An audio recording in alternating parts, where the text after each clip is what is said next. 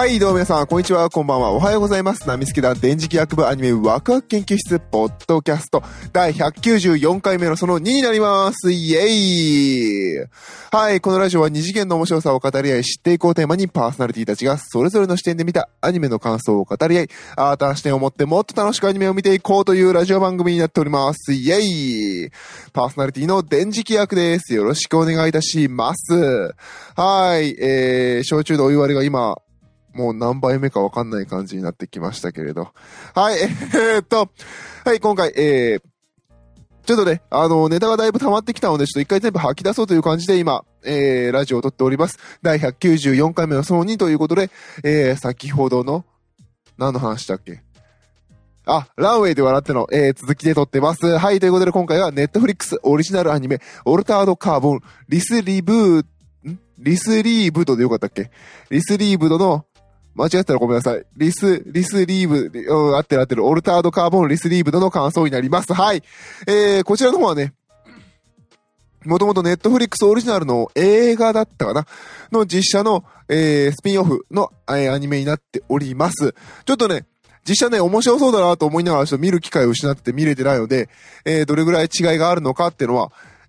あまり言えないんですけど、おそらくだいぶ違う。基本設定は同じだとは思うんですけどね。はい。えー、えー、っと、こちらの方はフル 3D のアニメーションになっています。で、えー、世界観的には SF かなという、えー、作品になっておりますけど、そうですね。えー、結論から言うと面白かったです。あのー、普通にエンターテインメント作品として見れて、あのー、なんていうのかな。あのー、苦もなく1時間半楽しんで見ることができたので、全然いい作品だと思います。そうですね。ただなんかあの、何でもかんでも、どんな人にでも合うから、超面白いから見てねっていうのは、ちょっとためらうかなっていう感じです。あのね、あのやっぱ、あのやっぱネットフリックスのね、海外にも売る作品でさ、あの結構こう、ヤクザの話の世界の話なのね。なので結構こう、バサバサ人が殺されて血がビャンビャンビャンビャン出てくので、やっぱそういうの苦手な人いるじゃないですか。なので、あの、絶対何でもかんでも見てねとは言えないんですけど、普通に面白いです。あの、普通に見てて、なんていうのかな、普通にくつろいで映画を見てるっていう感じで、見てて、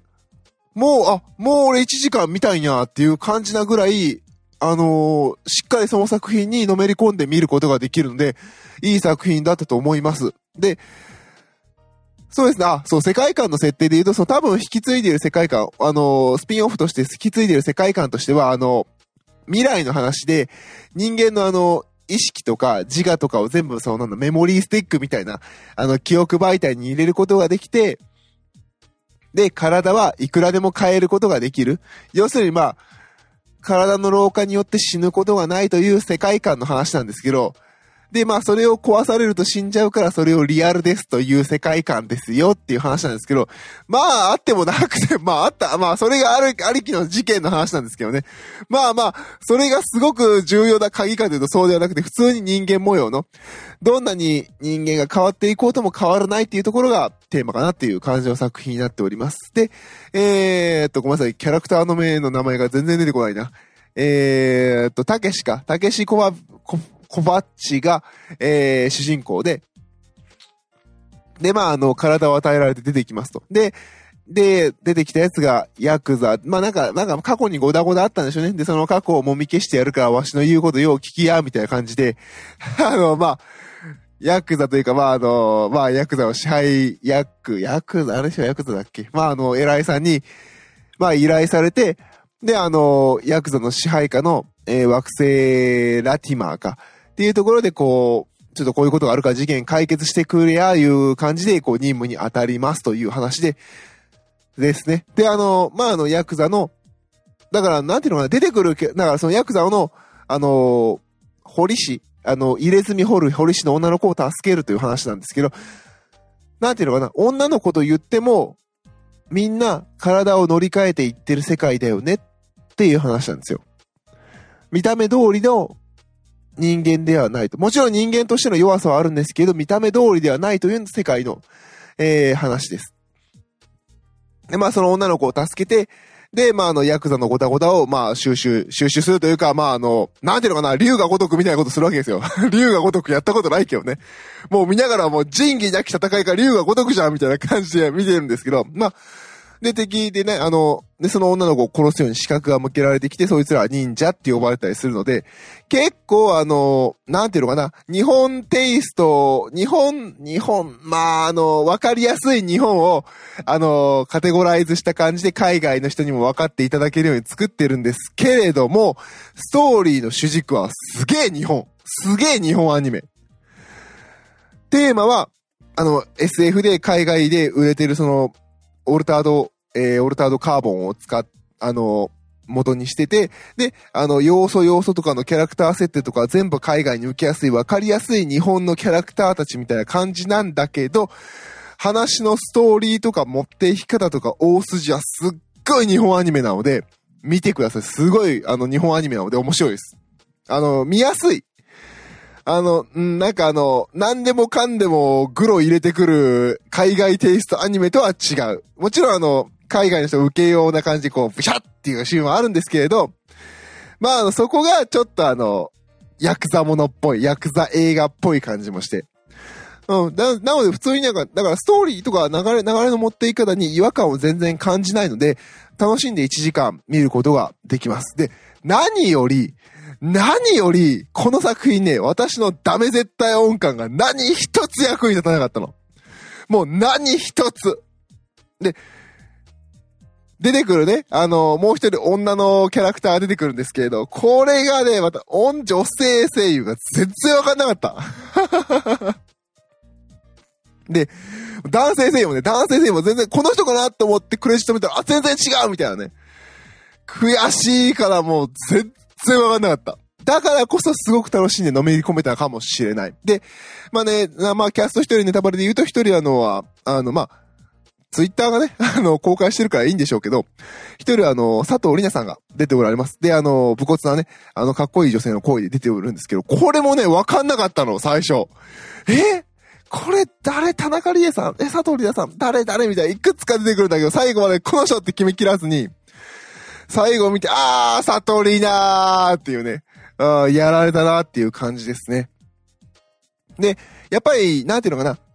海外向けっていうところもあるので、結構出てくる人たちみんな、あのごつい、がたいのいい人の、低音の渋い声なので、まあ、よく、たまに、まあ、よくというか言われてますよね。最近のやっぱ力ある声優さんでもあの、声が、声質がね、やっぱ、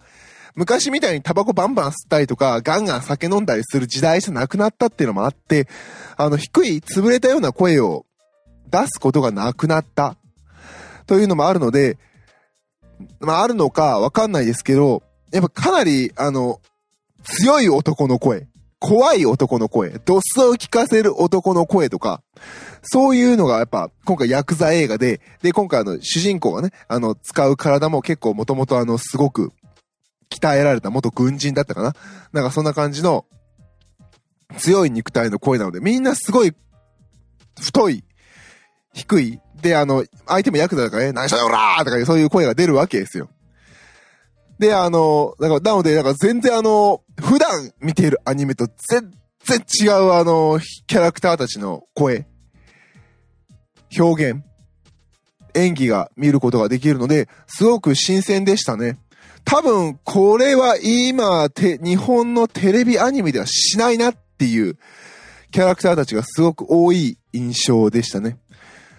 一人、あの、よくあるじゃないですか、こう、太いキャラクターが主人公だと、なんかちょっと仕事できる細い声のあの、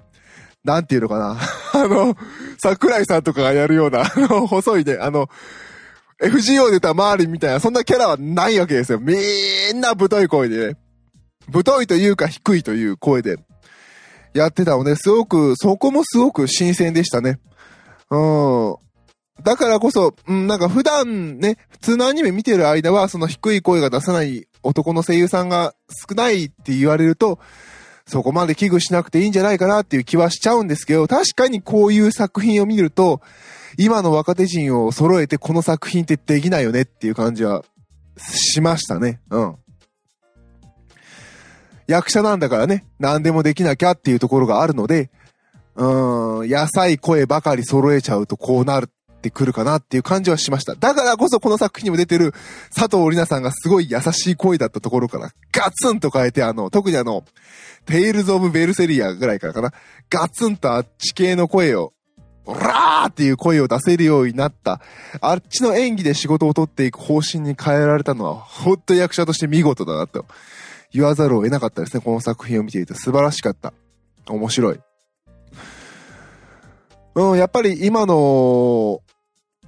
主流である日本のテレビアニメにはないものがここには確かにあった。うん。そういう意味ですごく見てて意味がある価値のある作品でしたね。あ、ただ一つだけ、あのー誰一人ね、分かんなかったとは言いましたけどね、一人だけ分かった。一人だけ分かったよ。お前中田ジョージ、お前中田ジョージだなっていいとこ噛んでしまった。お前中田ジョージだなっていうね。もうジョージさんはなんか、さすがっていう。えー、そんな感じでしたね。はい、ということで、えー、今回はネットフリックスのアニメ映画、オルタードカーボンリスリブー、リスリーブドの、えー、感想でした。まあね、あのー、194回目の2なので、今回はこんな短めで、えー、済ませてみました。皆さんもね、良ければ、ネットフリックス入ったら確か最初1ヶ月ぐらい無料期間あるはずなの、あるよね、多分。まあ、あの、よかったらね、えー、見てみてください。面白いですよ。はい、ということで、今回パーソナリティ私、電池企画でした。どうもありがとうございました。